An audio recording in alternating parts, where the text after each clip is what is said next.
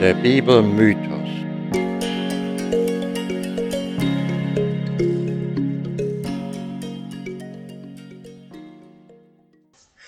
Herzlich willkommen, liebe Hörerinnen und Hörer, zu einer neuen Folge dieses Podcasts. Der Bibelmythos ist das noch zu glauben. Bisher stand ja auch die Bibel im Fokus. Und das wird natürlich auch so bleiben. Aber heute und in den nächsten drei Folgen werden wir uns erstmal einem anderen Thema widmen. Und das Thema heißt die Freiheit. Und das bietet sich ja auch an, denn das Mose-Geschehen, das wir gerade beendet haben, da dreht sich ja auch alles um die Freiheit. Nun, so wie es die Bibel schildert, folgte nach der Befreiung und der langen Wüstenwanderung der Einfall in Kanaan, der mit unerhörter Grausamkeit verbunden war, mit dem Auslöschen der einheimischen Bevölkerung und der Einäscherung ihrer Städte. Das also ist die Kehrseite der Medaille, von der man kirchlicher Seite wenig hört, und wenn, dann wird das irgendwie schön geredet. Einzelheiten umschifft man lieber. Man mag sich auch gar nicht vorstellen, wie solch eine Invasion abgelaufen sein könnte. Aber das haben wir heute vor Augen. Man braucht gar nicht nach Syrien oder zum Jemen zu schauen oder sich die früheren Weltkriege zu vergegenwärtigen. Sollten die Kriege in der Antike vielleicht mehr human gewesen sein? Oder können wir uns die biblischen Ausrottungskampagnen eher wie eine Abfolge von Ereignissen, wie sie für uns heutige in Butscha Ukraine exemplifiziert sind, vorstellen. Ich fürchte, letzteres trifft eher zu. Äh, erstmal möchte ich mich jetzt nochmal vorstellen. Ich bin Peter, Betriebswirt und Soziologe. Ich habe langjährig in einem Missionshospital in Botswana gearbeitet und ich habe mir äh, fundierte Bibelkenntnisse durch ein langjähriges Studium angeeignet. In vielen dieser Konflikte handelt es sich um einen Kampf für oder um die Freiheit. So kämpfen zum Beispiel die Palästinenser um ihr Selbstbestimmungsrecht. In Äthiopien, der Norden, um seine Autonomie und im arabischen Frühling war es das Volk, das um seine Freiheit kämpfte. Aber ist dann der Kampf erfolgreich, so gleitet er oft in neue Repression ab. Man denke nur zum Beispiel an die Französische Revolution und einen ihrer Anführer, Danton Robespierre. Die Motivation? Vergeltung und Rache aus Hass. Man höre sich nur mal Psalm 137 an, der während des Exils der Israeliten in Babylon geschrieben worden war. Übrigens, die ersten äh, Verse sind auch vertont werden. Manche mögen sich an das Lied erinnern. An den Wasser zu Babel saßen wir und weinten, wenn wir an Sion dachten. Unser Hafen hängten wir an die Weiden dort im Lande, denn die uns gefangen hielten, hießen uns dort singen und in unserem Heulen fröhlich sein. Singet uns ein Lied von Sion. Wie können wir das Herrnlied singen in fremdem Lande? Vergesse ich dich, Jerusalem, so verdorre meine Rechte. Meine Zunge soll an meinem Gaumen kleben, wenn ich deiner nicht gedenke, wenn ich nicht lasse, Jerusalem, meine höchste Freude sein. Herr, vergiss den Söhnen, Söhnen Edom nicht, was sie sagten am Tage Jerusalems. Reiß nieder, reiß nieder bis auf den Grund. Tochter Babel, du Verwüsterin, Wohl dem, der dir vergilt, was du uns angetan hast. Wohl dem, der deine Jungkinder nimmt und sie am Felsen zerschmettert. Ich höre aus diesem Psalm Klage und Hass heraus. Ihr auch? In den vorangegangenen Folgen hatte ich argumentiert, dass der Exodus wie auch der Einzug in das gelobte Land eine Rückprojektion der Erfahrung ist, welche die Exilanten in Babylon gemacht hatten. Der Feind ist Kanaan, ist Babylon, die Ungläubigen. Ihnen gilt der Hass und ihnen wünscht man Verderben.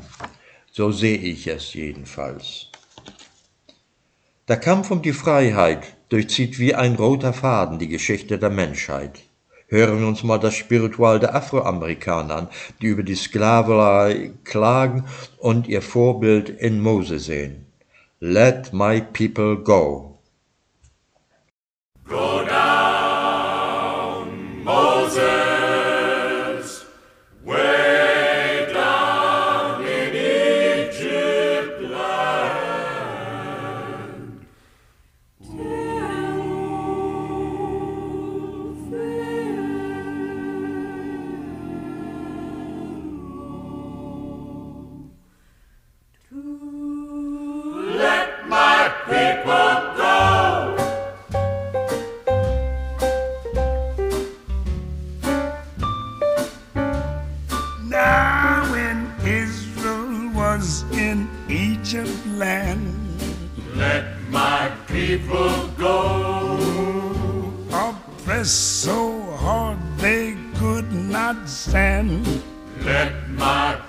People go. So the Lord said, Go down. Go down. Moses. Moses. Way, way down, down in Egypt land. Tell old Pharaohs to let my people go. Let my people go.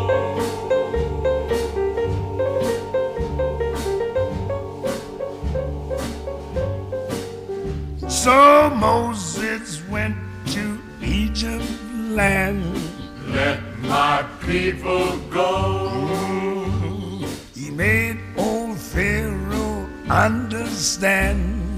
Let my people go. Yes, the Lord said, Go down. Go down. Moses. Moses. Way,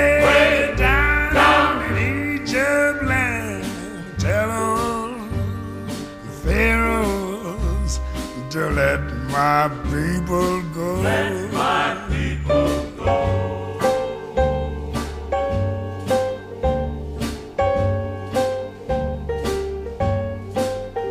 Thus spoke the Lord, bold Moses said, Let my people go. Mm, if not, I'll smite your firstborn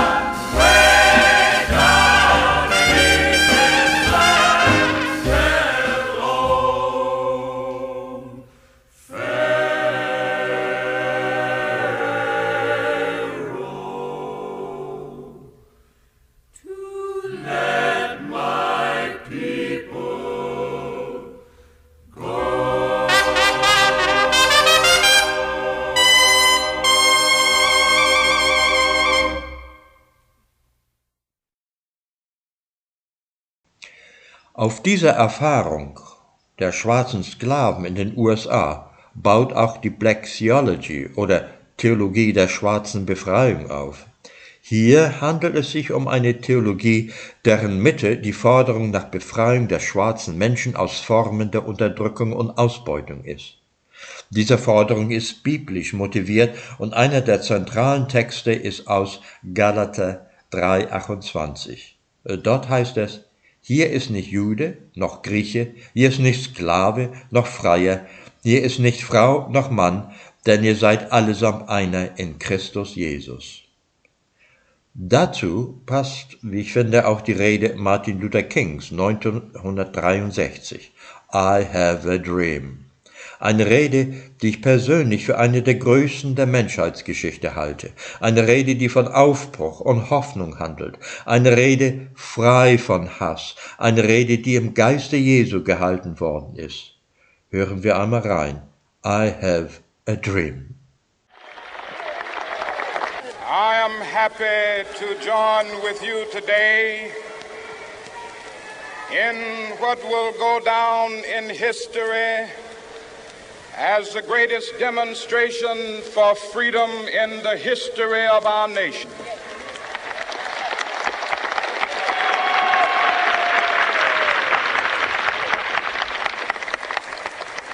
Five score years ago,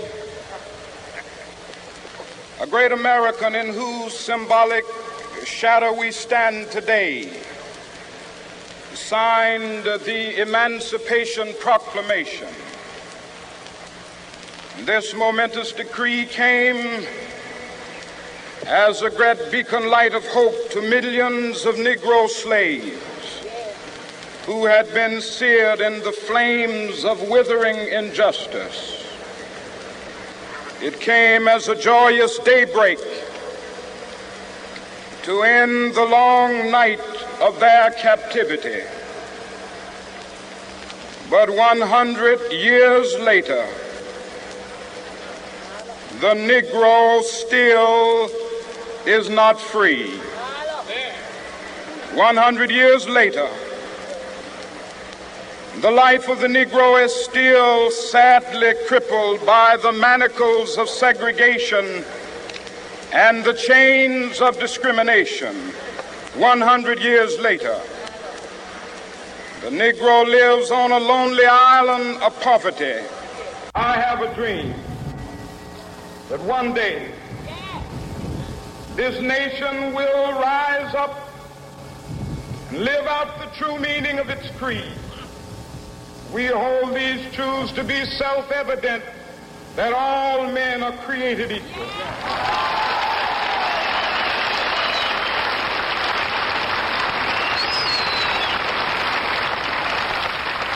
I have a dream that one day on the red hills of Georgia, sons of former slaves and the sons of former slave owners will be able to sit down together at the table of brotherhood.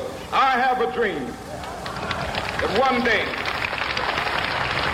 even the state of Mississippi, a state sweltering with the heat of injustice, sweltering with the heat of oppression, be transformed into an oasis of freedom and justice. I have a dream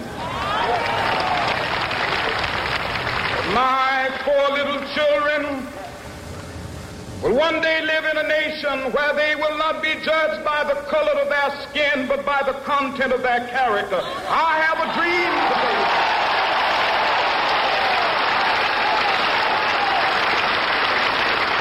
I have a dream that one day down in Alabama with its vicious racists, with its governor having his lips dripping with the words of interposition and nullification. One day, right there in Alabama, little black boys and black girls will be able to join hands with little white boys and white girls as sisters and brothers. I have a dream today.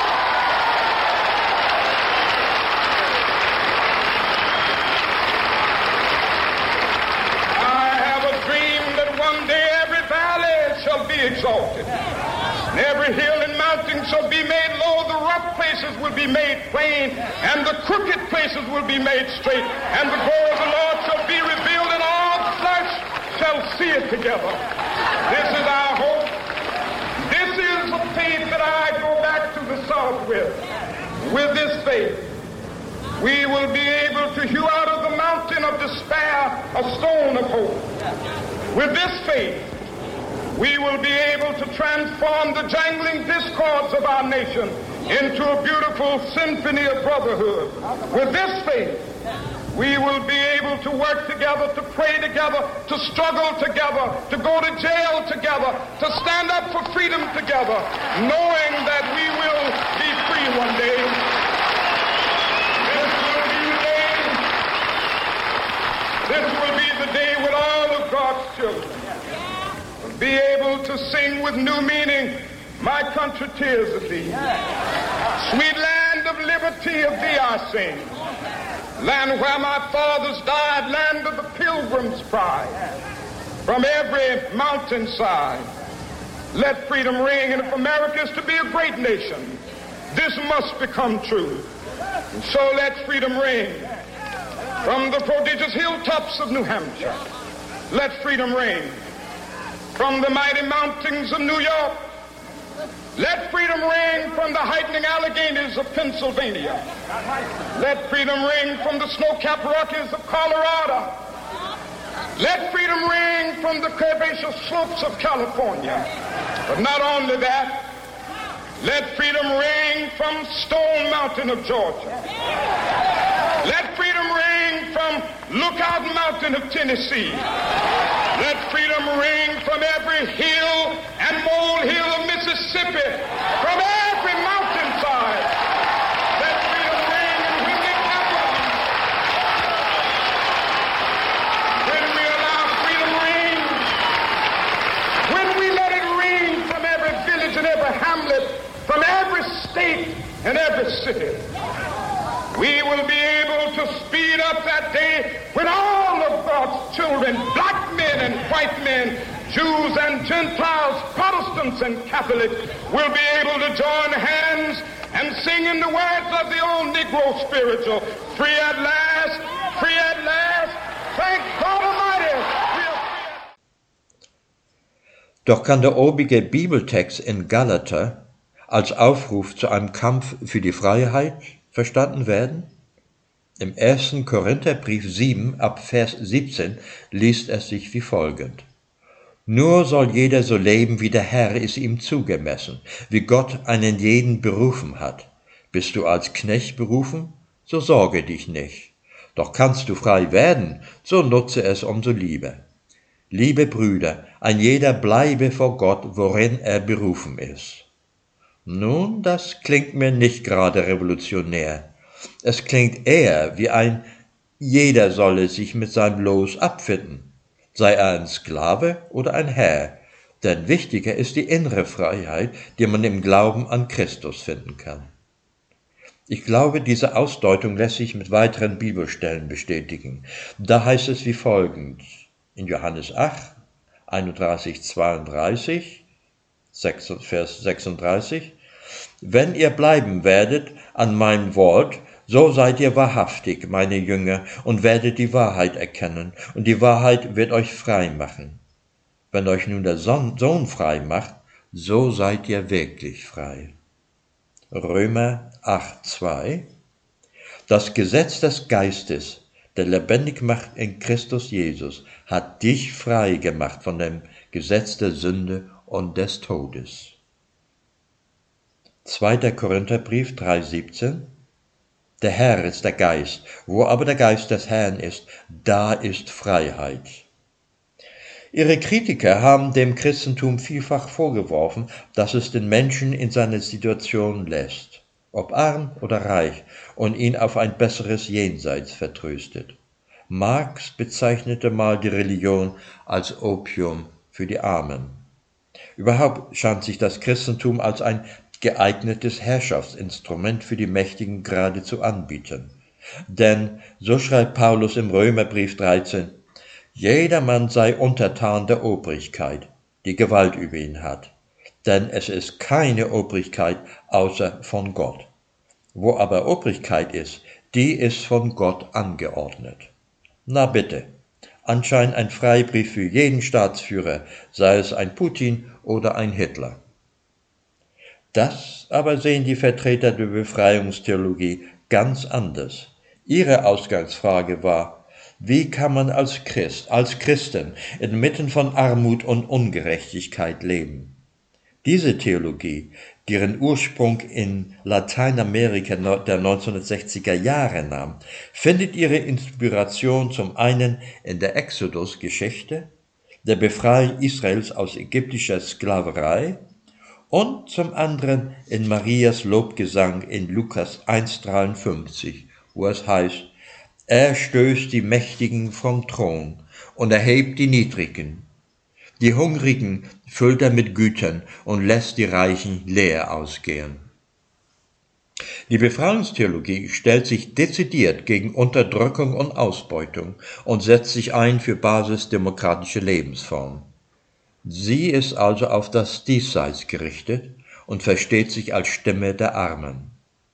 Die von ihr inspirierten Priester und Anhänger kämpften teilweise unter Einsatz ihres Lebens gegen rechte Militärdiktaturen in Lateinamerika.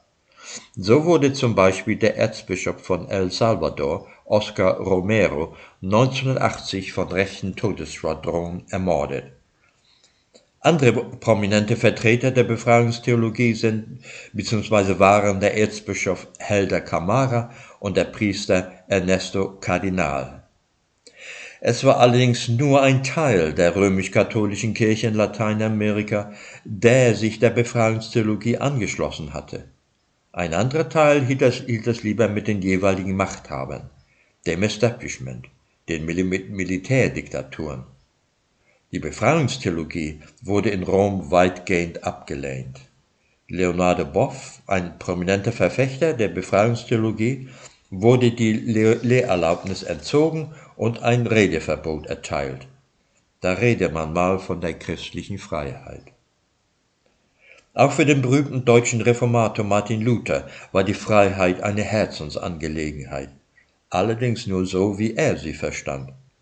Wir werden in der nächsten Folge noch genauer nachzeichnen, wie sich Katholiken und Protestanten in den Haaren lagen. Jeder forderte die Freiheit für sich, und hatte er sie, dann verweigerte er sie dem anderen. Denn nach ihrem Verständnis war die Wahrheit nur auf ihrer Seite. Eine andere Wahrheit wollte man nicht gelten lassen. Im Geschichtsunterricht hört man zumeist nur dröge Fakten. Man wird sich vielleicht an die 95 Thesen erinnern, die Luther an die Tür der Kirche zu Wittenberg angeschlagen haben soll, oder an seinen Ausspruch vor dem Reichstag, hier stehe ich und kann nicht anders. Viele Historiker halten beides für erdichtet. Wir hören Fakten über Schlachten, Namen von Feldherren und Königen, aber über die Hintergründe, über die Realität der Menschen in ihrer Zeit hören wir zumeist kaum etwas. Deshalb und um ein authentischeres Bild zu vermitteln, möchte ich nachfolgend vielfach aus Originalquellen zitieren.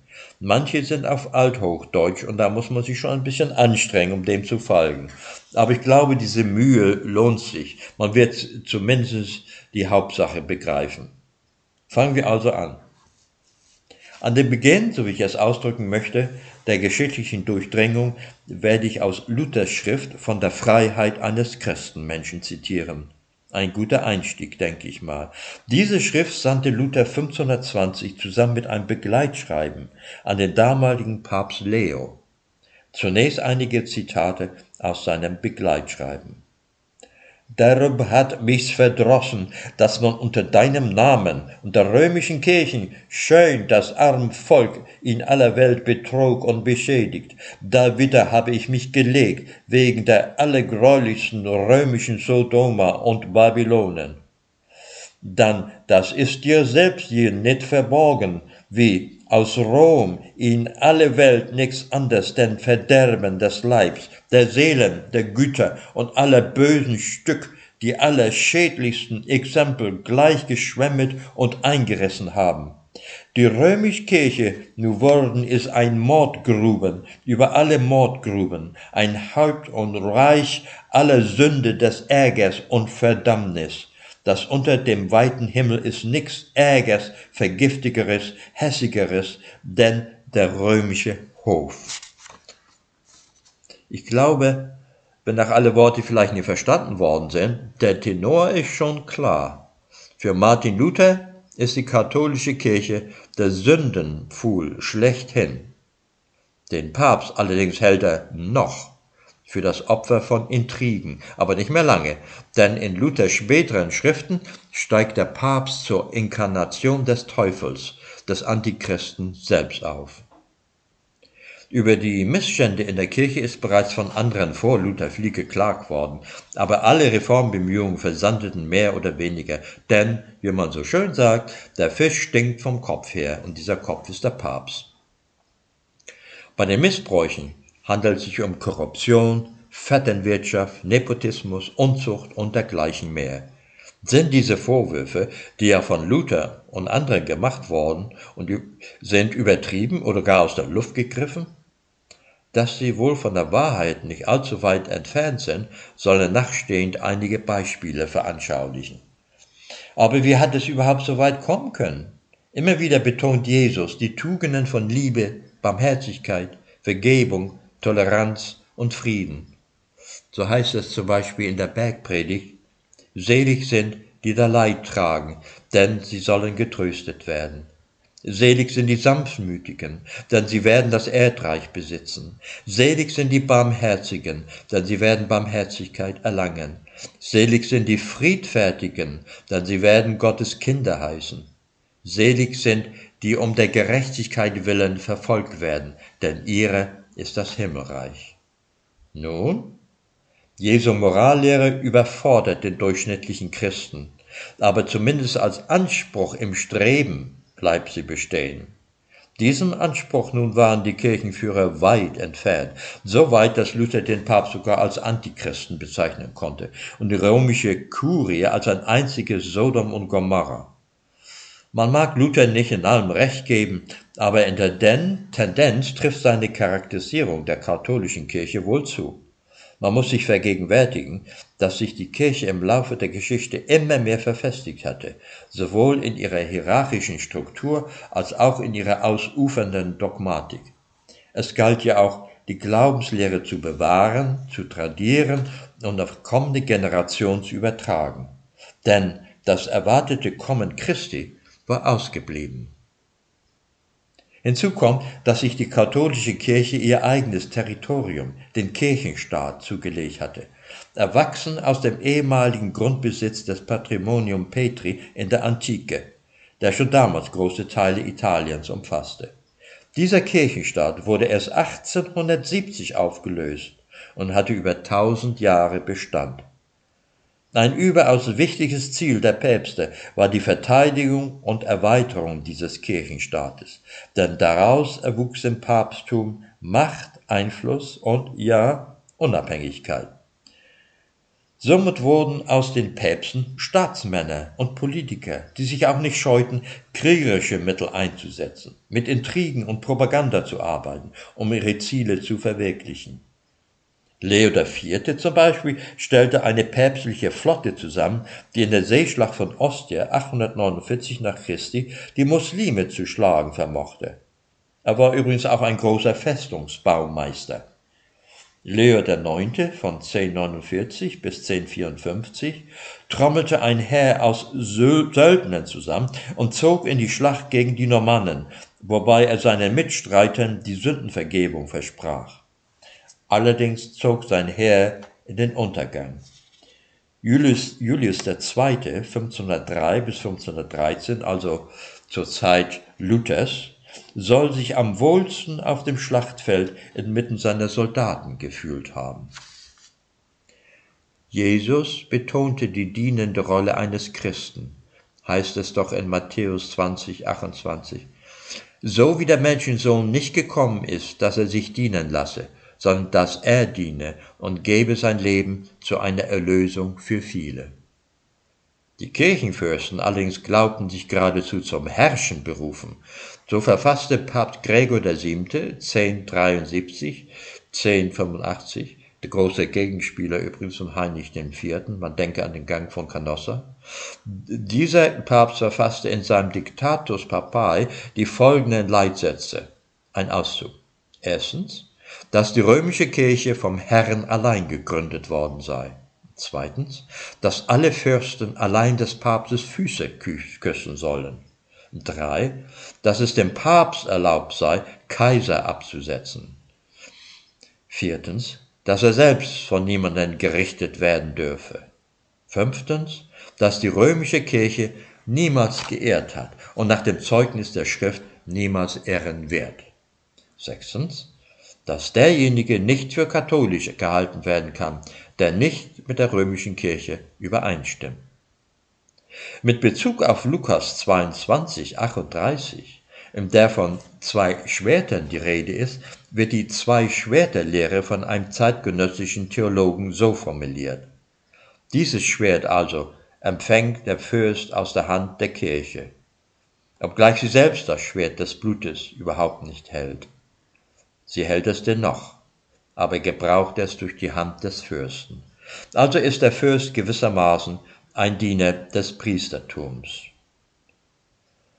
Die Gehorsamspflicht gegenüber dem Nachfolger Petri wird vor allem mit Hinweis auf das Alte Testament untermauert. So 1 Samuel 15. Hier erzählt die Bibel, wie König Saul vom Priester Samuel verworfen wird, weil er den Gottesbann, also die, die totale Auslöschung der Amalekiter, nicht vollständig ausgeführt hatte. Samuel warf ihm vor, der Stimme des Herrn nicht gehorcht zu haben und folgert, Gehorsam ist besser als Opfer. Papst Bonifaz VIII. 1294 bis 1303 formulierte den päpstlichen Anspruch auf absolute Suprematie in seiner Bulle Unam Sanctum wie folgen. Eine heilige katholische apostolische Kirche müssen wir im Gehorsam des Glaubens annehmen und festhalten. Außer ihr gibt es kein Heil und keine Vergebung der Sünden. Dass aber die geistliche Macht an Würde und Adel jede weltliche überragt, müssen wir umso freier bekennen, als überhaupt das Geistliche mehr wert ist als das Weltliche. Die geistliche Macht ist Richterin über sie. So erklären wir denn, dass alle menschliche Kreatur bei Verlust ihrer Seelenseligkeit untertan sein muss, dem Papst in Rom. So wie viele bereits gemerkt haben, es geht in dieser Folge um die Kirche die Kirche und Freiheit. Mit diesem Anspruch allerdings stieß Bonifaz beim französischen König auf Granit, der sogar eine Entführung des Papstes in Italien in Vollzug setzte. Der Papst starb und von da an stand die Kirche unter der Fuchtel des französischen Königstums, eine Periode, die auch als das Exil in Avignon 1309 bis 1378 bekannt ist. Dem Exil folgte dann das große abendländische Schisma, währenddessen Päpste und Gegenpäpste einander bekriegten. Das Papsttum befand sich auf dem absteigenden Ast. Daran änderten auch die später nachfolgenden sogenannten Renaissance-Päpste nicht viel.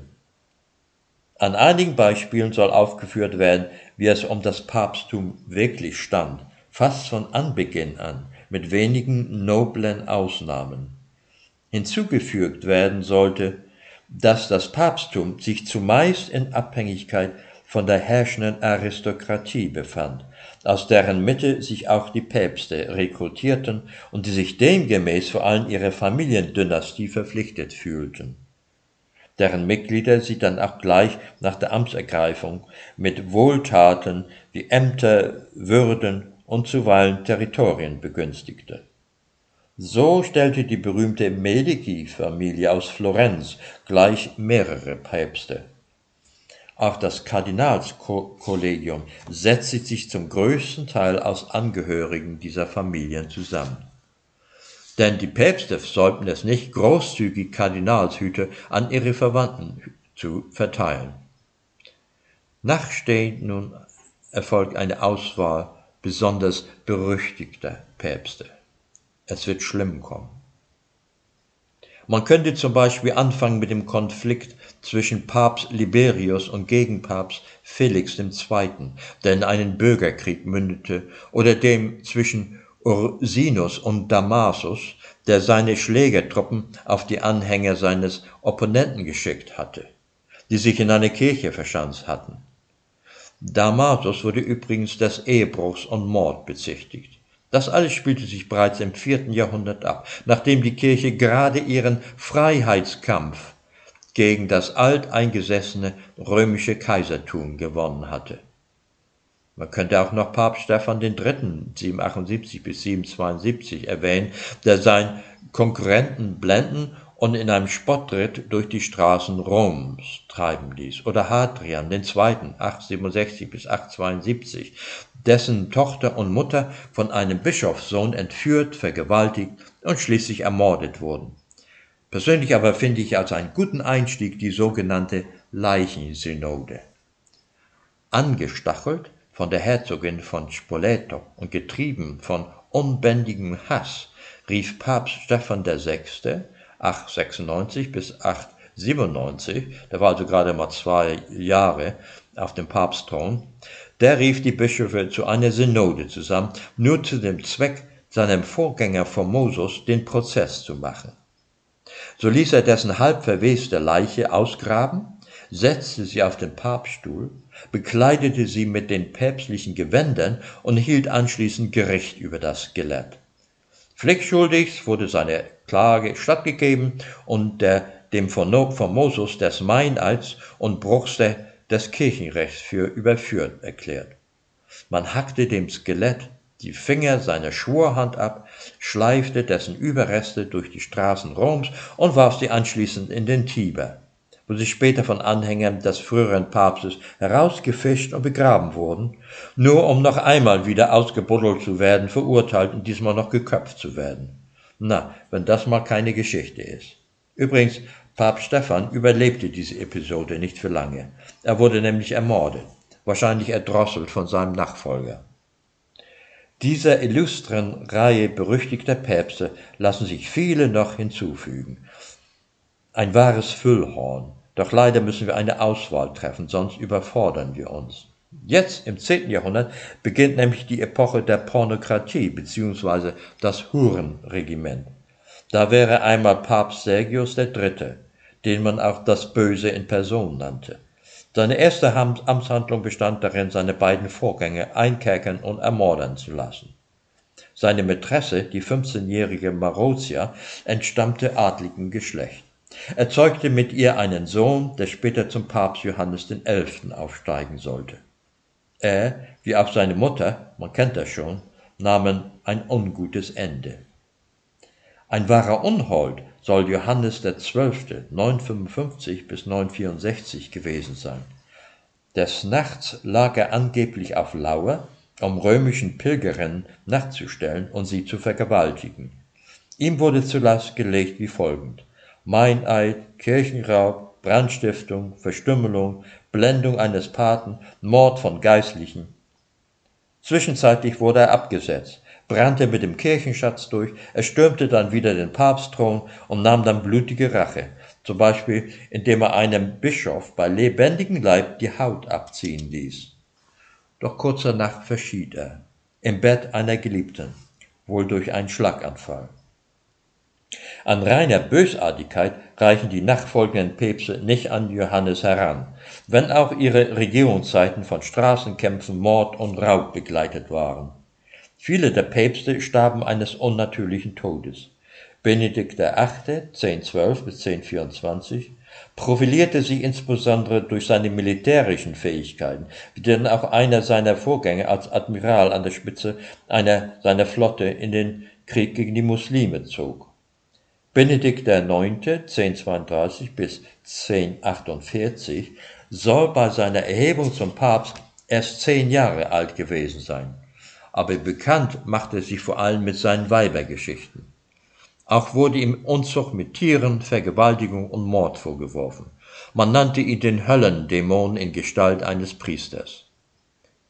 Die Päpste des Hochmittelalters setzten sich angeblich für Reformen ein, das solche in ihrem Sinne. Papst Gregor VII., wir haben schon mal von ihm gehört, der erstrebte die Universalherrschaft. Im Jahre 1095 ruft sein Nachfolger Urban II. 1095 zum ersten Kreuzzug mit den Worten auf, Gott, es sind Heiden in dein Heiligtum eingefallen, die haben deinen heiligen Tempel entweiht. Er ruft die Christen auf, Rache für diese Schändung zu nehmen.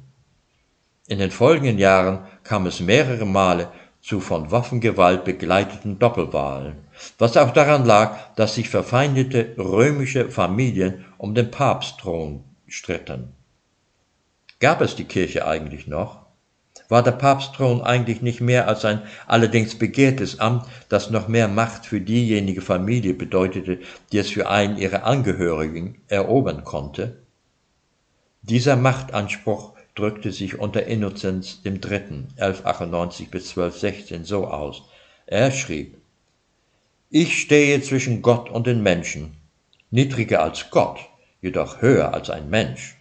Und er fügte hinzu, dass er allein die Schlüsselgewalt Petri besitze, aufgrund dessen er im Himmel und auf Erden binden und lösen könne. War dieser Mensch größenwahnsinnig gewesen, eine Art geistlicher Tramp? Auch wenn die hohe Geistlichkeit nach Bonifaz VIII. ihre Machtstellung verloren hatte, tat dies doch keinen Abbruch an ihrer luxuriösen Lebensführung, der Korruption und dem Nepotismus. Der Dichter Petrarca 1304 bis 1374 beschreibt das päpstliche Lebensgefühl und das seiner Gefolgschaft wie folgend. Der römische Hof ist ein einziger Sündenpfuhl, ein Ort, wo keine Frömmigkeit, keine Barmherzigkeit, kein Glaube vorhanden ist, wo Hochmut, Neid, Liederlichkeit und Habsucht herrschen, wo Gott verspottet wird, Geld verehrt, Gesetze mit Füßen getreten und die Guten verhöhnt werden. Und weiter. Hier sieht man die Nachfolge einer Schar armer Fischer, die ihren Ursprung vergessen haben. Man sagt auch, statt der Apostel sieht man jetzt Satrapen auf Rossen, mit Gold bedeckt, mit goldenen Gebissen und nächstens Hufeisen aus Gold, wenn Gott nicht diese freche Pracht demnächst demütigt. Dann brach das sogenannte große abendländische Schisma an, 1378 bis 1417. Ein Papst in Avignon und ein anderer in Rom, jeder verbissen seinen Konkurrenten mit allen Mitteln bekämpfen. Man glaubt es kaum, ab 1378 saßen zwei Massenmörder auf dem Heiligen Stuhl. Da war zunächst Urban VI., 1378 bis 1389, dem sogar das katholische Handbuch eine pathologische Persönlichkeit bescheinigt. Urban ließ fünf Kardinäle, die sich gegen ihn verschworen hatten, hinrichten. Und sein Gegenpapst war Clemens VII., der mit Söldnertruppen den Heiligen Stuhl in Rom zu erobern suchte, doch an der besseren Schlagkraft des Heeres seines Widersachers scheiterte und sich nach Avignon zurückziehen musste. In seinem früheren Leben war Clemens auch als Henker von Cessna bekannt, ließ er doch in seiner Eigenschaft als Kardinal Robert von Genf in der Stadt 4000 Männer, Frauen und Kinder dahinmetzeln. Dies also waren die heiligen Väter, die Nachfolger Christi. Schon bald erklomm Johannes der 23. den heiligen Stuhl. Ihm wurde vom Konzil in Konstanz 1415 der Prozess gemacht. 70 Anklagen lagen gegen ihn, äh, lagen dem Konzil vor. Darunter Mord, Unzucht, Simonie, Ehebruch und vieles mehr.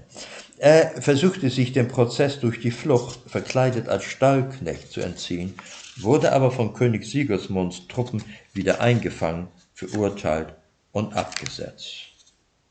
Und dann kamen die Renaissancepäpste, die allen Arten von Lustbarkeiten nachgingen. Pius II. im 15. Jahrhundert schlägt aber aus der Reihe. Er galt als persönlich fromm und pflichtgetreu. Na, wer sagt's denn, auch mal ein guter Papst. Das aber war wohl nur ein Ausrutscher. Denn obwohl sich viele seiner Nachfolger durch die Förderung der Kunst auszeichneten, fördern sie doch auch so manche weniger erbaulichen Aktivitäten, insbesondere solche, die mit Luxus und der Erotik im Zusammenhang standen. Den Vogel schoss dabei, das muss man wohl so sagen, der Borgia Papst Alexander VI. 1492 bis 1503 ab. Seine Zeitgenossen wählten ihn als die Inkarnation des Teufels, als Antichrist. So hatte das auch Luther beschrieben. Seine Regierungsform wurde mit den Machenschaften eines Mafiapaten verglichen. Er hat aber auch seine Fürsprecher. In einem kürzlich erschienenen Buch wird er als tief fromm, liberal und verantwortungsbewusster Mann beschrieben, als ein geschickter Diplomat, der die Einigung zwischen Spanien und Portugal auf ihre jeweilige Einflusssphäre herbeiführte.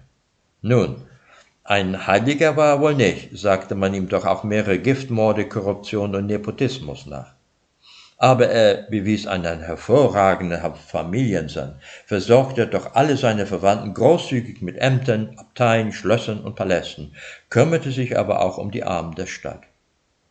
Doch er hatte eine Schwäche für das weibliche Geschlecht.